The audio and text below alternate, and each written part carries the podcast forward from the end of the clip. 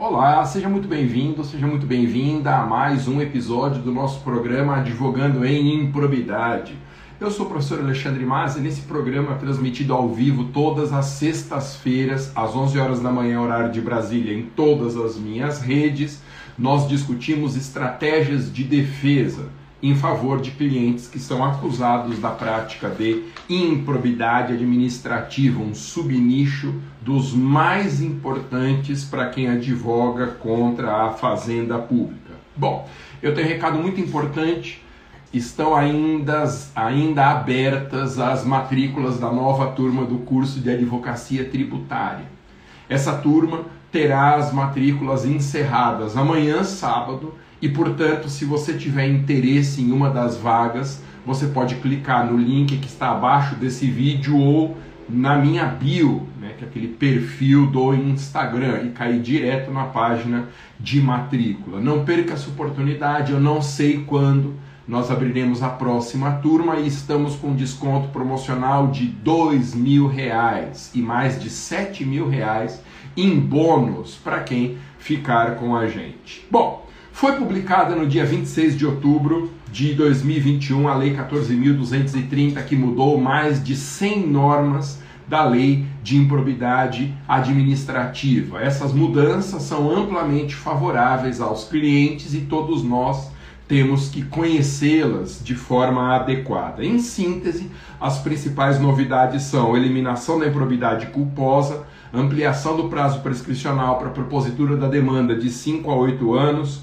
de 5 para 8 anos, previsão de prescrição intercorrente, com prazo de 4 anos entre as instâncias, legitimidade exclusiva do MP para a propositura da ação, norma essa que está com a sua aplicabilidade suspensa por uma cautelar em ADIM deferida pelo ministro Alexandre de Moraes. Ampliação da pena de multa e da pena de suspensão de direitos políticos, estabelecimento do prazo de 365 dias, prorrogável uma vez por igual período, para a finalização do inquérito civil, e durante o prazo de um ano a contar da data da nova lei, ficam suspensas as ações de improbidade propostas pela Fazenda Pública até que o Ministério Público se manifeste sobre a intenção de continuar no feito. E hoje nós vamos falar sobre improbidade praticada por particulares. Quando que um cliente seu, que é um empresário, um indivíduo que assinou um contrato com o poder público, às vezes até um herdeiro de quem é acusado de improbidade, quando que um cliente particular pode ser processado por improbidade administrativa? Bom, para a gente entender a improbidade praticada por particulares, tem que ficar muito claro quem que é processado por improbidade administrativa. Bom, a lei de improbidade ela está basicamente preocupada com lesões ao patrimônio público, seja o patrimônio financeiro, que nós chamamos de erário, seja o patrimônio principiológico, ou seja, se as normas gerais sobre direito administrativo, a que nós damos o nome de princípios do direito administrativo. Por isso, não é qualquer pessoa que pode ser processada por improbidade. Nós só podemos ser processados por improbidade basicamente se nós estivermos no exercício de uma função pública. Então, a ação de improbidade pode ser proposta contra políticos, sejam eles parlamentares, prefeitos, governadores ou presidente da República. Pode ser proposta contra servidores estatutários, aqueles que passam no concurso público e tomam posse para um cargo público, tendo um regime disciplinado por lei especial. A lei de improbidade permite também ação de improbidade contra empregado público seletista, que são aqueles que trabalham em empresas públicas e sociedades de economia mista, e muito importante, Pode ser proposta ação de improbidade também contra particulares que estiverem no exercício de uma função pública por delegação estatal. Então imagine que eu e você temos uma empresa de transporte urbano, uma empresa de ônibus. E aí nós ganhamos uma licitação para prestar o serviço de transporte na minha cidade, no município de Guarulhos, onde eu nasci. Embora nós sejamos uma empresa privada, o transporte urbano é um serviço público de competência municipal.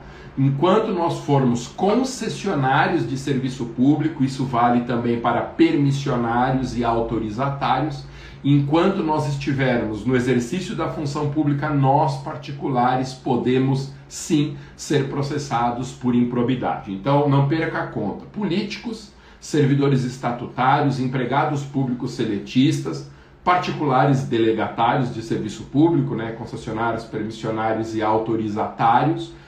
Quem ocupa cargo de confiança, que tecnicamente nós chamamos de cargo em comissão, também pode ser processado por improbidade. Bom, quando então que um particular que não seja delegatário de serviço público pode ser processado por improbidade? Vamos lá. A regra geral é que a ação de improbidade só pode ser proposta contra agentes públicos ou delegatários.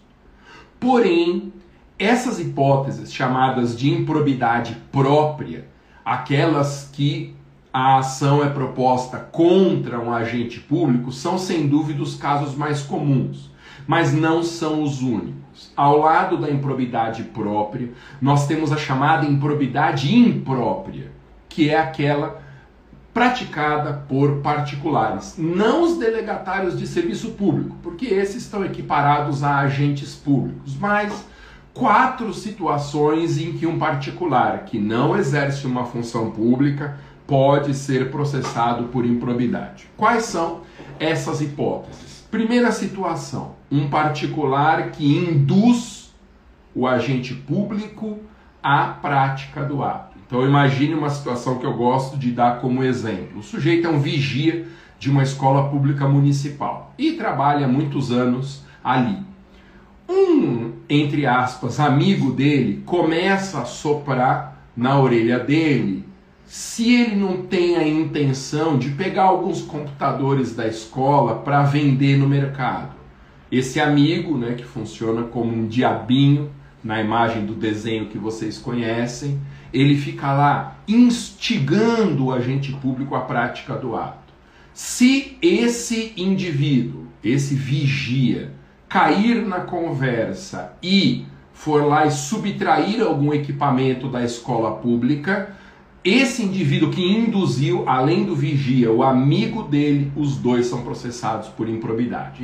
Então, quem instiga a prática do ato é um particular que pode sofrer as punições da lei de improbidade.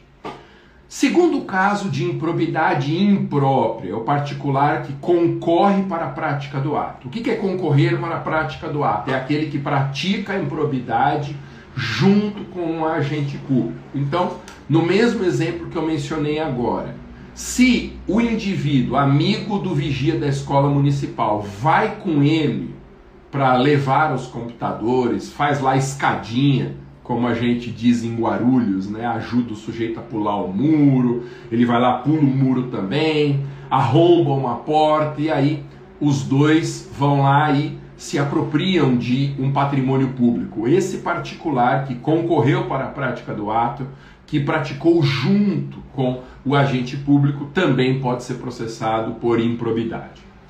Terceiro caso de improbidade imprópria é o herdeiro do acusado de ato ímprobo.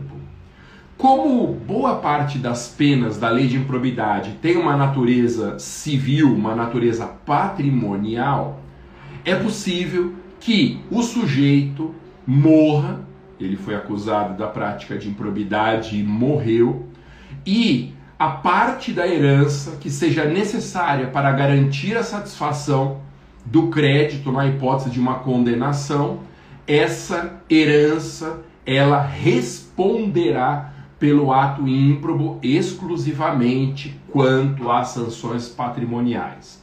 Então, essa é uma terceira hipótese que nós vamos chamar de sucessor.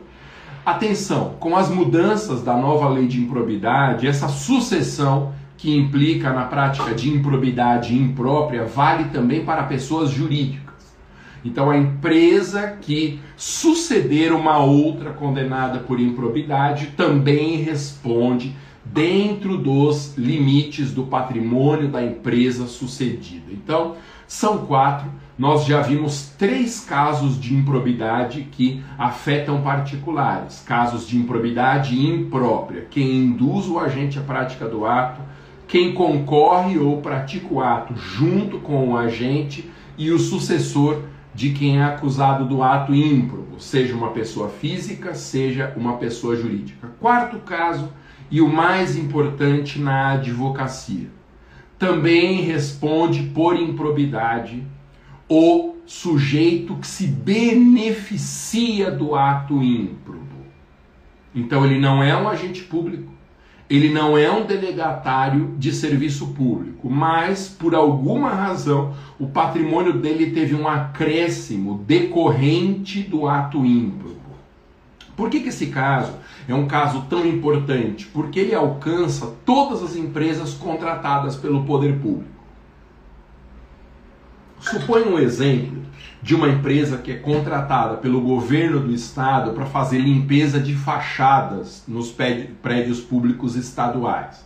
É uma empresa privada, prestadora de um serviço, é aberta uma licitação, ela participa do certame, ganha o certame e vai figurar na condição de empresa contratada pelo estado que tem o status de contratante.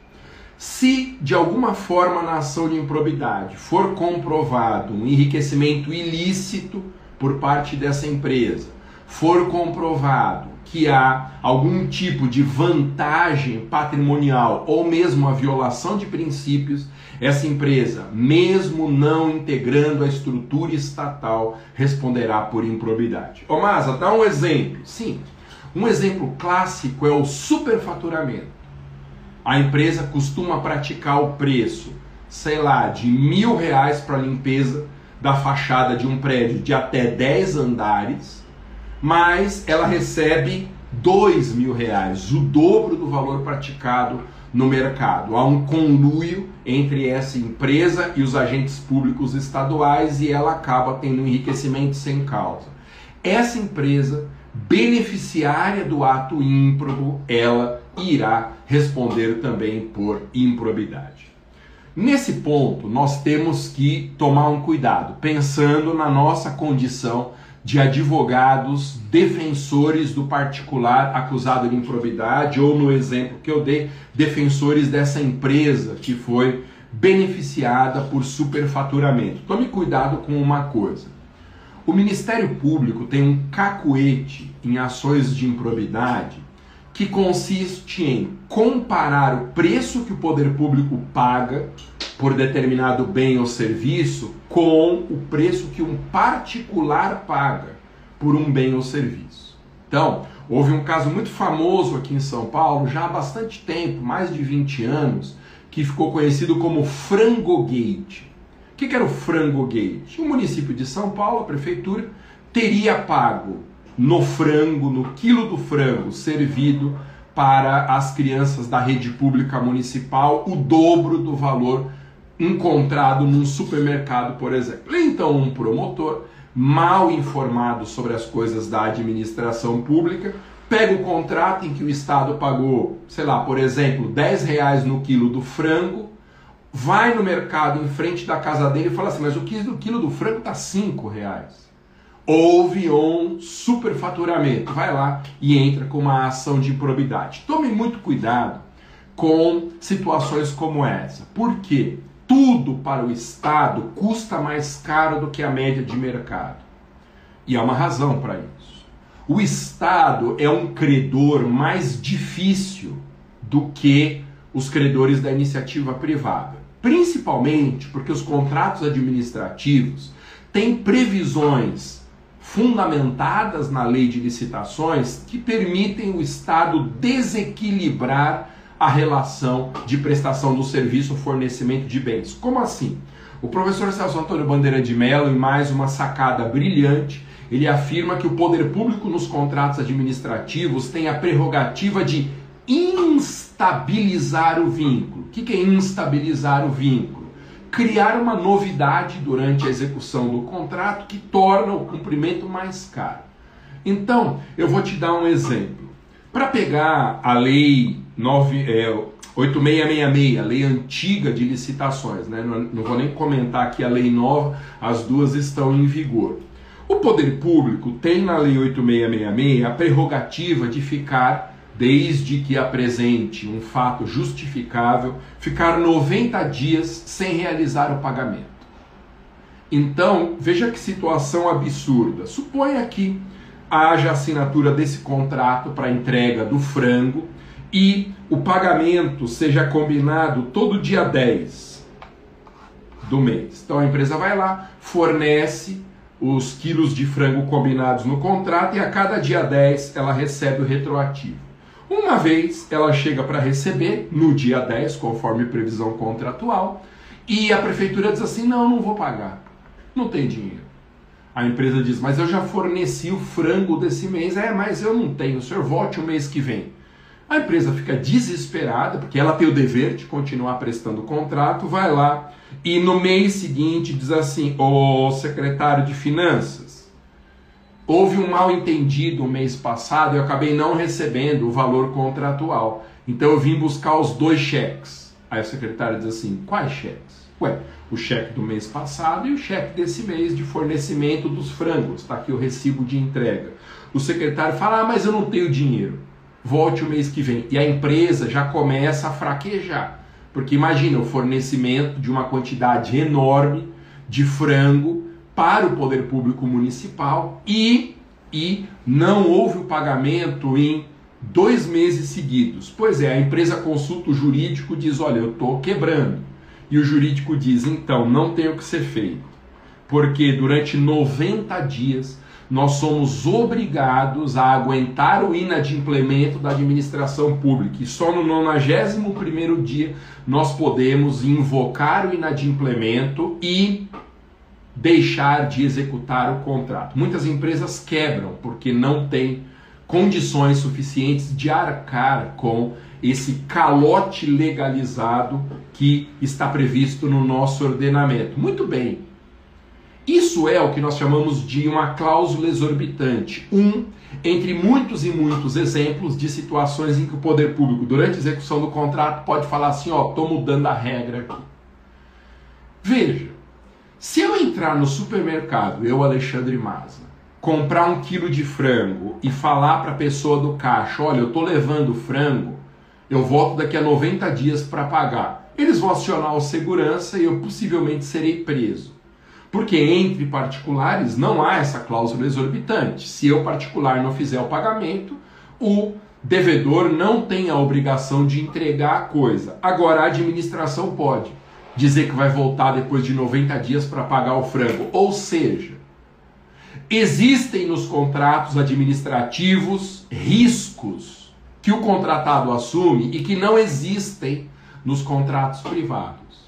E nas ciências atuariais, no estudo do equilíbrio de um contrato como esse, toda vez que existe um custo extra, esse custo repercute no preço. Eu tenho que embutir no preço do item que eu estou fornecendo o risco de aplicação de cada uma das cláusulas exorbitantes. Risco é custo. Quanto maior o risco assumido, maior o preço que precisa ser pago por isso. Então, pelo amor de Deus, não dá para comparar, como aconteceu aqui em São Paulo, o preço do frango no mercado com o preço do frango que a prefeitura está pagando, porque para o Estado sempre sai mais caro por conta das cláusulas exorbitantes. Então, quando o seu cliente, uma empresa que é contratada pelo poder público, for processada por improbidade sob alegação de superfaturamento, veja Veja se esse preço considerado superfaturado, se ele não está fundamentado na aplicação de cláusulas exorbitantes, porque se ele estiver, não haverá superfaturamento. É lógico que há situações em que o superfaturamento é evidente, o poder público paga 5, 10, 15 vezes acima da média do mercado, é evidente que aí há um superfaturamento, mas por ser um pouco mais caro,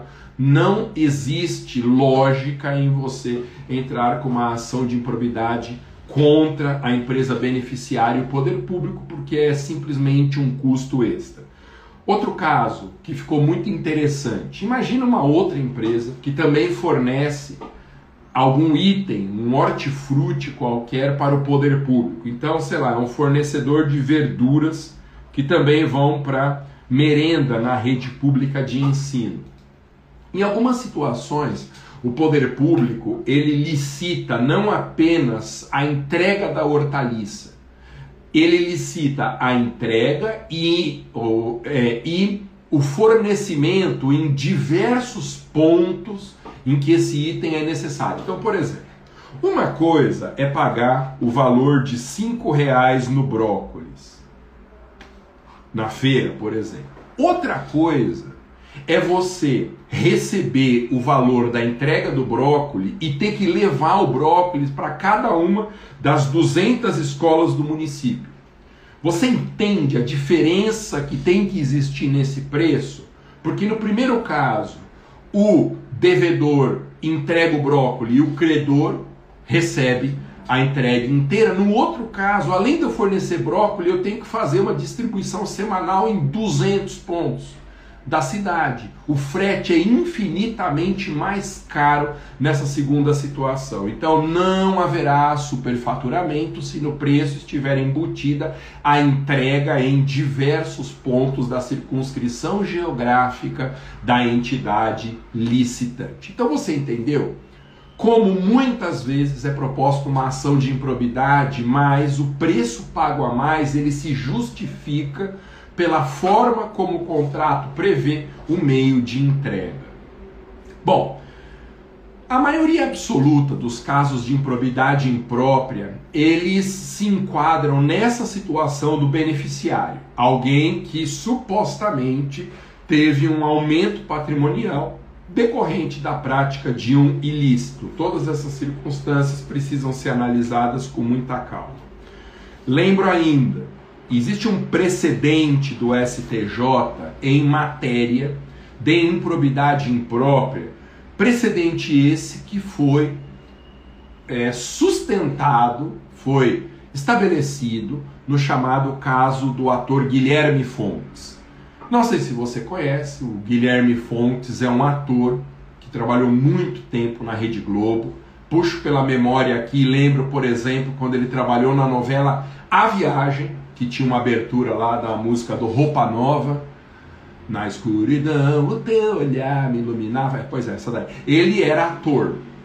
E hoje ele é produtor de teatro, produtor de cinema. Eu não sei se ele continua atuando, mas ele passou a atuar mais nos bastidores. E já faz uns 10 anos mais ou menos, o Guilherme Fontes, por meio da sua produtora, ele foi acusado de receber um dinheiro do Poder Público Federal para fazer um filme, Chateau, o Rei do Brasil, e o filme não saiu. E depois ele foi acusado da prática de improbidade, porque ele recebeu o recurso para realizar um filme que acabou não sendo entregue. Depois, com mais recursos públicos, o filme foi finalizado. Aliás, um filme bem ruim sobre um livro brilhante. Né? O livro Chateau, Rei do Brasil, do Fernando Moraes, é um dos livros mais incríveis que eu já li. Agora, a realização do filme não ficou legal, na minha opinião. Mas, independente de ser um bom ou um filme ruim, houve essa discussão toda dessa improbidade por má aplicação dos recursos públicos para a criação do filme. E aí, o Guilherme Fontes e sua produtora foram processados sozinhos por improbidade. Quando o caso bateu no STJ, já como a terceira instância na demanda de improbidade, né? improbidade sempre é proposta é, perante o juiz de primeiro grau, aí subiu lá para o TRF de Brasília e do TRF foi para o STJ. O STJ disse assim: olha, a lei de improbidade ela está preocupada com o patrimônio público. Portanto, para que um particular como Guilherme Fontes seja processado por improbidade, ele tem que ser processado junto com algum agente público para configurar a prática do ato de improbidade. Não se pode, diz o STJ, propor ação de improbidade contra particular isolado no polo passivo. Só que o Ministério Público Federal cometeu um erro e propôs a ação só contra o particular pois o STJ considerou a ação improcedente, deferiu o recurso para absolver o Guilherme Fontes, criando um dos precedentes mais importantes em matéria de improbidade nos tribunais superiores. Hoje, segundo o STJ, só pode ser acusado de improbidade imprópria e, consequentemente, ser processado por improbidade imprópria o particular que estiver junto com o agente público no polo passivo. Pelo menos um agente público tem que figurar como réu, porque se for réu apenas o particular, essa ação tem que ser julgada improcedente. E isso vale para os outros casos de improbidade imprópria também. Tem que ter um agente público no polo passivo. Apesar do STJ dizer isso, é, a única hipótese que me parece que um particular pode ser processado sozinho é o sucessor, o herdeiro, porque aí não tem jeito, né? O herdeiro, ele responderá pelos atos praticados pelo sujeito quando estivesse vivo, e aí pode ser que não haja um agente público. Mas essa é uma especulação minha. Aqui uma pequena exceção. Na verdade, na verdade, o STJ não, não trata dessa exceção, ele considera sempre que o particular na improbidade imprópria tem que estar junto com um agente público. Tá bom? Então, um dos pontos mais importantes que nós temos que observar é esse. Há um litisconsórcio passivo ou o nosso cliente particular está sendo processado sozinho? Lembra, outro ponto que tem que ser observado com calma é que será que esse suposto superfaturamento ele não se explica por um objeto que envolve alguma prestação de serviço, tornando esse item mais caro do que quando ele é fornecido na iniciativa privada. Então sempre faça um juízo de ponderação sobre essas circunstâncias. Finalmente, qual é o prazo prescricional para propositura de ação de improbidade contra particular? Cuidado porque esse assunto mudou. Lembra, o prazo tradicional de improbidade, de prescrição na improbidade, era de cinco anos. A lei de improbidade, na sua redação original, desde 1992, a lei 8429 dizia que o prazo para propositura da ação de improbidade é um prazo quinquenal. Nisso, a lei de improbidade estava alinhada com dezenas e dezenas de outras leis de direito público que estabeleciam e estabelecem prazos quinquenais para acionar o poder público. Temos que reconhecer um esforço do legislador brasileiro pela padronização de prazos de cinco anos contra a Fazenda em favor da segurança jurídica. Quando eu uniformizo uma quantidade grande de prazos, isso facilita a vida do particular para a compreensão desses prazos. Pois bem, acontece que com as mudanças promovidas pela Lei 14.230 no ano passado, o prazo aumentou de 5 para 8 anos. Então, o poder público teve uma ampliação do prazo para a propositura da ação de improbidade, desde que respeitada a prescrição intercorrente. Lembra, de uma instância para outra, o processo de improbidade não pode demorar mais do que quatro anos, senão está prescrito. Mas esse prazo de oito anos, ele não é da prescrição intercorrente, é o prazo para a propositura da ação de improbidade. E aí, o entendimento que se tem é quando a ação de improbidade é proposta contra particular, o prazo será o mesmo aplicável ao agente público processado junto com esse particular. A gente acabou de ver que um particular não pode ser processado sozinho, ele tem que ter pelo menos um agente público junto com ele figurando de corréu. O prazo aplicável a esse agente público se estende ao particular que com ele está sendo processado. Limites, oh, mas existem limites para resumir aqui a nossa conversa. Existem limites à improbidade imprópria? Sim.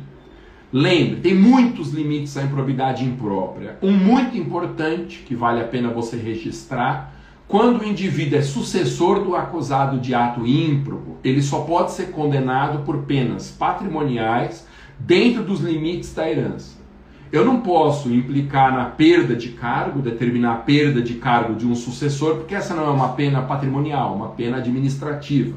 Eu não posso aplicar a pena de suspensão de direitos políticos a esse particular, que é sucessor do acusado, porque suspensão de direitos políticos não é uma pena patrimonial. O que vai acontecer é que o patrimônio do acusado responderá pela prática do ato ímprobo. Então, multa civil eu posso aplicar ao sucessor, devolução de bens, prejuízos causados, tudo isso é aplicável ao sucessor. Ok? Então, sempre observando os limites da herança.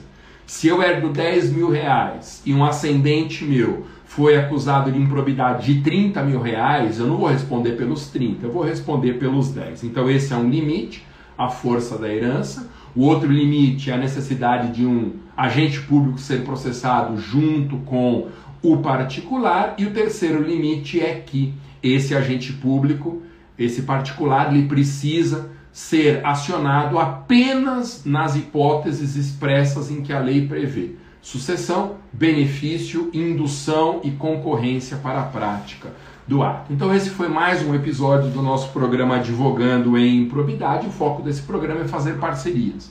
Se você tem aí uma ação de improbidade, ou se aparecer no seu escritório uma ação de improbidade, lembra que nós podemos fazer uma parceria, nós podemos advogar juntos nessa ação de improbidade. Não faça indicação de outros escritórios quando aparecer uma ação de improbidade. Entre em contato comigo que nós podemos advogar juntos, eu posso fazer um parecer, uma sustentação oral, funcionar como um estrategista, são ações muito boas em geral com retorno financeiro bastante satisfatório, e aí você me procura mandando uma mensagem direta aqui pelo meu Instagram e a gente conversa sobre um acerto na hipótese de aparecer essa ação de improbidade aí para você. Lembrando que nós estamos com matrículas abertas por mais algumas horas no curso completo de advocacia tributária. As matrículas se encerram daqui a pouco e você ainda pode aproveitar essa chance. Cuidado, porque nós temos 24 horas para fechamento do período de matrículas e se perder essa chance, eu não sei quando que nós vamos abrir o próximo curso. Então, amanhã você pode se arrepender de não ter feito a matrícula agora.